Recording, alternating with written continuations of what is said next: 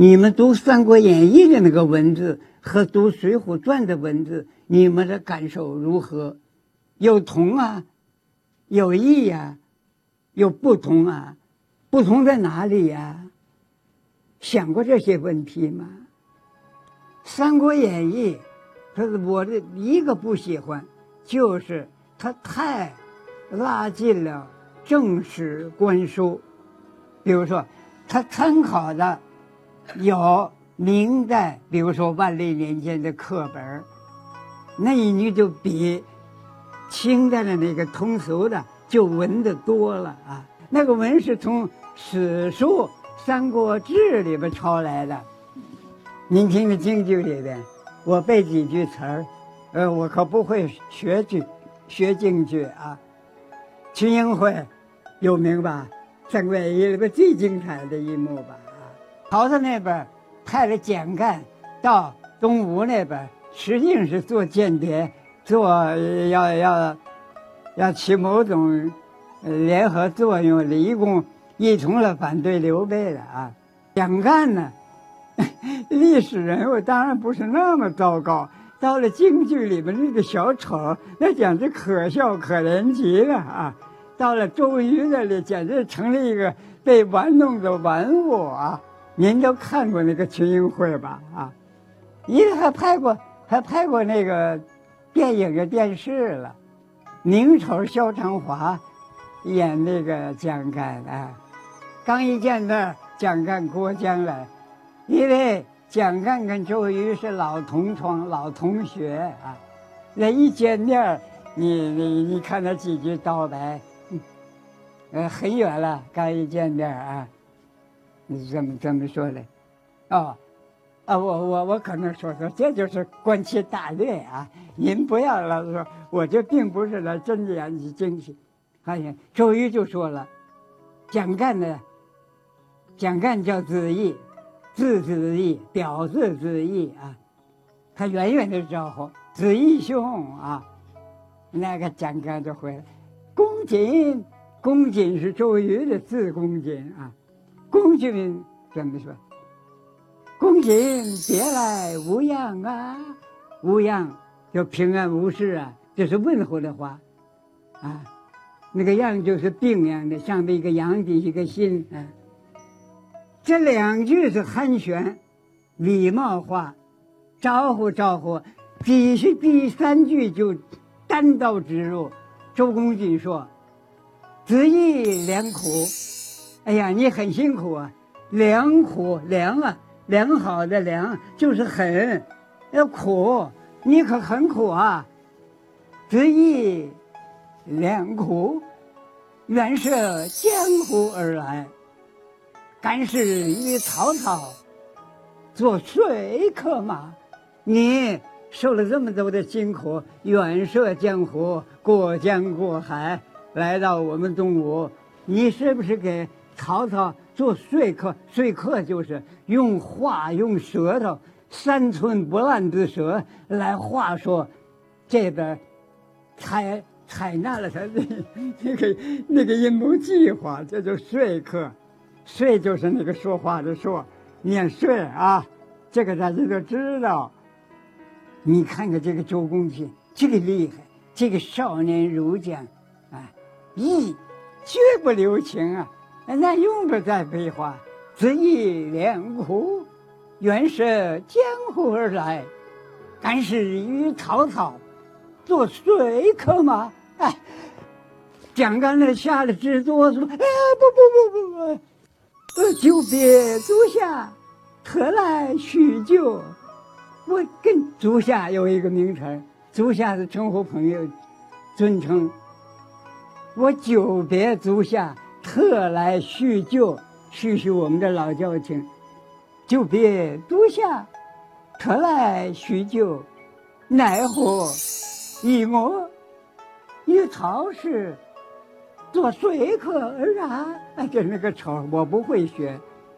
我是特来跟你叙老交情，你怎么一信我是给曹操做说客呢？嗯，周瑜一听，从鼻孔里大发一笑，嗯，我虽不及时况之聪。石况是个古代大音乐家，我虽然赶不上他那个聪明，闻宣过而知雅意。我听听你那个，你那个话音呢，我就懂了。你用不着说。哦，蒋干一，蒋干一看这没办法，哦，阁下待古人如此，我便告辞。哎呀，你对你老朋友这么待我。我我我我我告辞，我走了。周瑜说：“兄既无此心，何必苏去？你既然没有这个心，你何必那么走呢？”蒋干说：“贤弟疑心特大呀。”周瑜说：“弟乃戏言耳，我这是开玩笑。”哦，我倒多疑了。俩人，你看那个。这就这么几句话，针锋相对，那个勾心斗角，这是谈话吗？这是老朋友叙旧吗？那就是用嘴作战啊！《三国演义》都是写的这个，而用的那文词，我刚才已经说了，您听听，那那叫白话，那叫文言呢？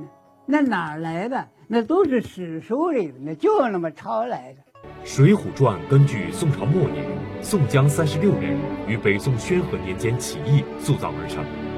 宋末元初，水浒的故事已经是艺人们说唱的重要内容了。到了元末明初，施耐庵、罗贯中将原始传说进行整合再创作，这样一部民间作品就升格为一部不朽的文学巨著。关于《水浒传》的成书年代，学界至今还有纷争。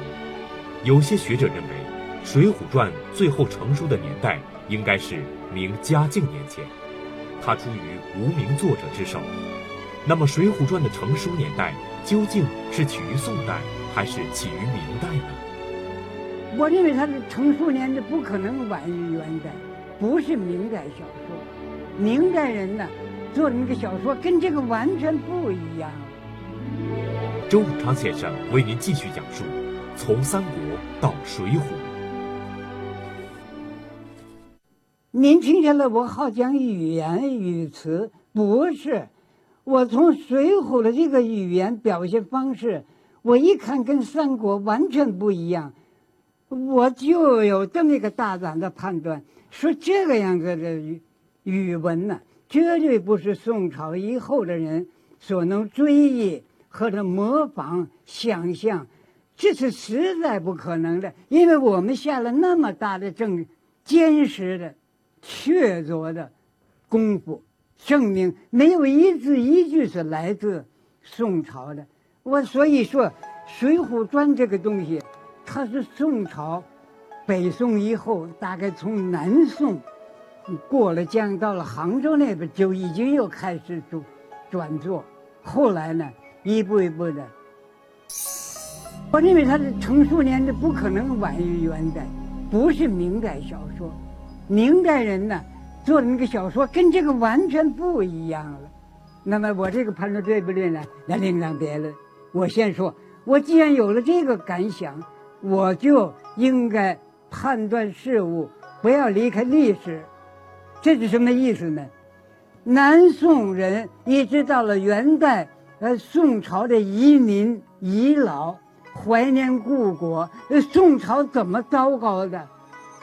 很多原因，啊，梁山伯这一个大事件，把那么多好人都迫害了，最后人家还是为国家献忠，又大封了，这是宋朝末期到元朝的老宋民一种爱国心情，是一百多回的，因为这一点。如果给人家埋没了，我认为是脱离了历史。哎，我这么一说，我就不多说了，您就理解了。我是一个，既然是研究文学艺术，我也不能脱离历史。我做的学问里的很多就是历史方面的工作，包括《红楼梦》的考证，所以我处处不能离开历史说话。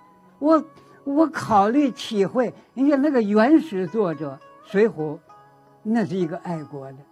宁可让宋江担上一个投降分子的恶名，还是应该说，他还是为国效力。如果按小说的类型划分的话，《三国演义》属于历史演义，而《水浒传》则属于英雄传奇。两部小说在人物塑造上描写的淋漓尽致，《三国演义》中的关云长过五关斩六将，《水浒传》里的梁山泊聚义，把忠义两个字渲染得无以复加。那么，这两部波澜壮阔的历史小说，在忠义两个字上该如何划分呢？如果你用一个字来概括三国的精神，是忠。那《水浒传》呢，标。标榜的最重要的就是义。周永康先生为您继续讲述从三国到水浒。那好了，这个呢，有人就总结了一下，就说《三国演义》这个精神不是说故事啊，呃，他不是从我说这个才这一方面来着想。他说，如果你用一个字来概括三国这精神，是忠。终于，他这个那那一方，你听那个京剧《空城计》，孔明、诸葛亮唱的啊，“两国纷纷什么什么斗，各为其主统貔貅。”这三方面的文武人才是各为其主，他们那里有个主给他效力啊，也说得很分明。所以呢，当时。这个是一个忠，那要忠心于本本本人的那个主，嗯，他还不是说是天下啊。如果天下统一了呢，他也要忠于这个主。那《水浒传》呢，标榜的最重要的就是义啊，江湖上的义气，他们没有一个别的理由在。有人也批评这个，批判这个义。说这个义不好，没有原则，啊，就是谁听着谁，连宋江的面也没见过，他什么人、什么心、什么性情都不知道。一听大名，见了面，那头便拜。这个这个，那宋三爷啊，那这叫江湖的义气。有人说这个不好，到底这个问题，这个义，这是古代的一个忠，一个义，我们今天应该怎么看？这是一个问题啊！我们读小说，时常啊要唤起我们的思想活动，我们学习，我们要看人家的高论，我们要又有资格一个主见，我们到底这这个，我们我们从中到底获得哪一方面的教育？这是我们的目标。我可讲完了，当天还是第二天，我看《政协报》，里边就一篇文章，哎呀，我说很。很巧，题目是什么呢？老不读三国，这是什么意思？就是我们有两句老话，我上回没有提到，叫老不读三国，少不读水浒，啊，你看，就这两句话，就把《三三国演义》和《水浒传》就勾连在一起。这不，我们这个民间这个俗话。每一句里边那么通俗，里边含有很深刻的人民对于历史、对于万物、人间万象的评论、领会、意见，千万不要重，千万不要轻视，要重视！为什么？老不看三国，嗯，那个，我说一句对老人。不太恭敬的话，我就够老，所以我没有嫌疑。我不是在座的，如果有年纪大一点的，请不要误会。我现在跟我说我自个儿啊，老不如三国什么意思？你这个人老了，那个人那个那个世故啊，那个那个，有一句最不最难听的话，老奸巨猾。人老了，经的事情多啊。他就滑，他就尖啊！他看事情，你看的深一步，他看的人，他，哎呀，这好人坏人呢？我得留，我得留点神，对人有点技巧，不能那么太天真，往好的说，这是处事经验，这里面有有好的；说的难听的，老奸巨猾，又奸又猾。你说这个难听不难听啊？老不看三国，你那个本来就奸猾了，你再加上看《三国演义》，那里的完全是我上回已经说了，斗智、勾心斗角，处处是激诈，没有感情。老了再看这个，你要加一辈子老奸巨猾，这太难听了啊！我们就是拿拿这个笑话，比我们领会其中的道理啊。所以，我不会演。我虽然在这里为了讲四大小说，我从小我不太喜欢《三国演义》，原因就在于此。我我自个觉得我不是那好人，我也不会。你让我奸猾，我走。我不知道怎么个剑法滑法啊！我一辈子不会下棋，你都笑话我。不是这个，我我为这个费脑筋，这一个子儿下去，那有好几种作用。哎呀，那还哎呀，我我我我没有这种机智。那回到我上面说的，老不看三国，大家已经明白了什么意思了。少不看《水浒》，就是旧社会了。上年纪的有经验的人教训下一代，说你别看《水浒》，为什么？你看了《水浒》，心气儿不平，就有气有愤，对社会有认识，他就要造反，说的明明白白，这这不好办啊！封建时代，我倒是不是说。封建这个词儿并不准确，我应该换说专制君主时代最害怕造反这两个字，对吧？所以要戒这个少年不要看《水浒》，看了《水浒》，这个 那个思想里面要起波动啊。说到这儿，你看看我们这两两部最有名的。合在一起叫《忠义英雄传》，我们的古人就是把这些呢从英雄的那个角度来把它结合在一起。别的先不论，他们确实都是英雄。如果他们心里有民，但就是说为国为民，不畏百难，不怕死亡，尽忠效力。《三国演义》。以政治、军事各种惊心动魄的交锋为背景，在尖锐的矛盾冲突中，塑造了众多的人物形象。曹操的雄才大略，诸葛亮的忠贞智慧，周瑜的英雄倜傥，都跃然纸上。而《水浒传》在刻画梁山英雄好汉时，不少手法与《三国演义》有异曲同工之处。但是，一部艺术作品，往往总是给人们留有缺憾。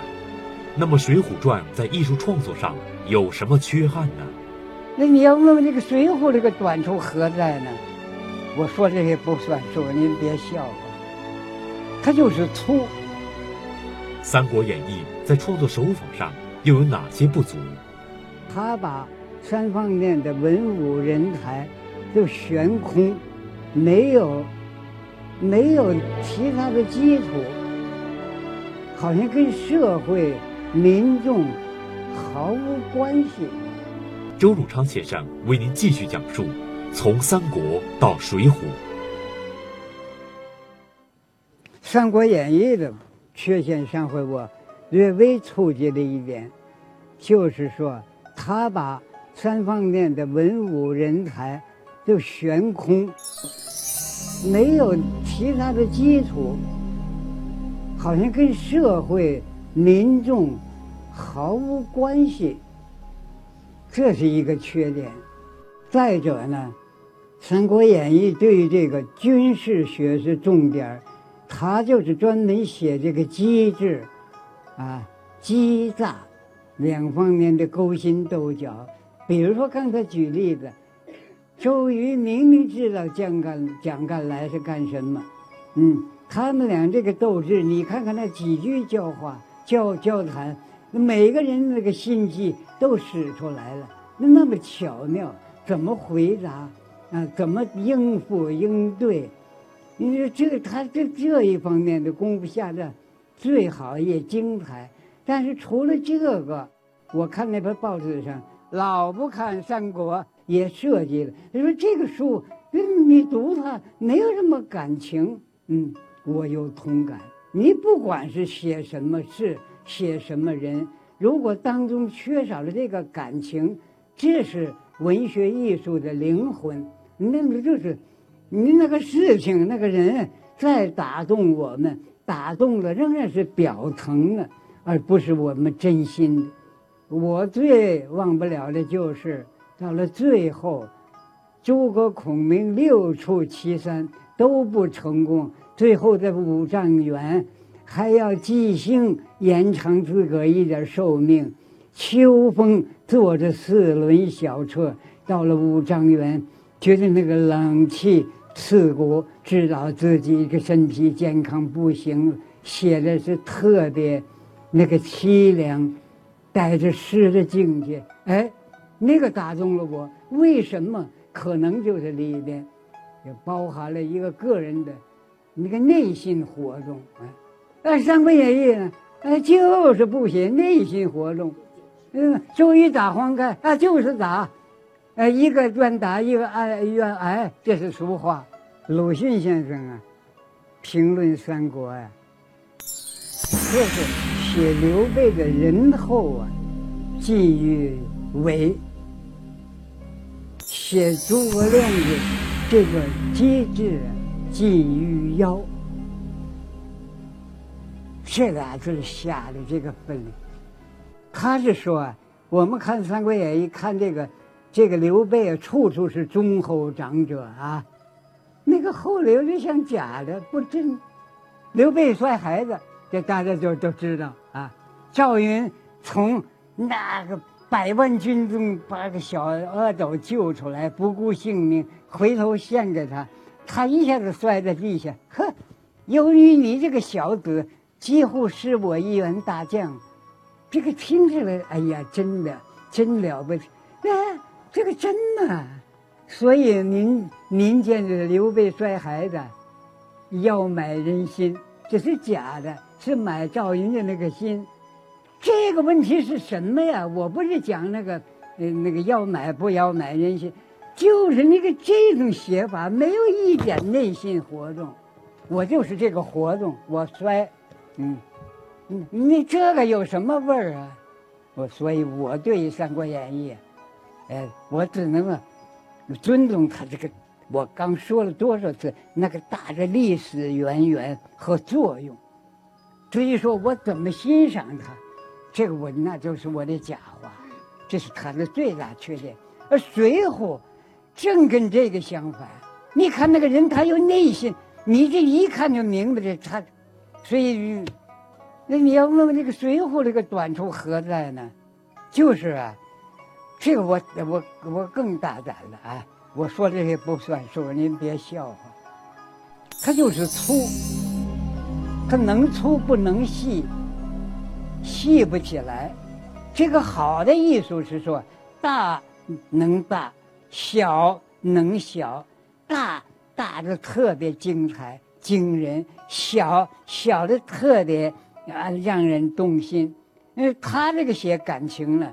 你说他没写，他比《三国演义》强多了。里边有看出那个人的品性情啊、品格、呃、心田、用意，哎，你可以有所体会了，进了一大步。但是它就是一个粗，就那么一点好比涉水涉浅涉里，蜻蜓点水，就那么一点完了，它它深不下去，或者说。他不想生，这个我们不知道。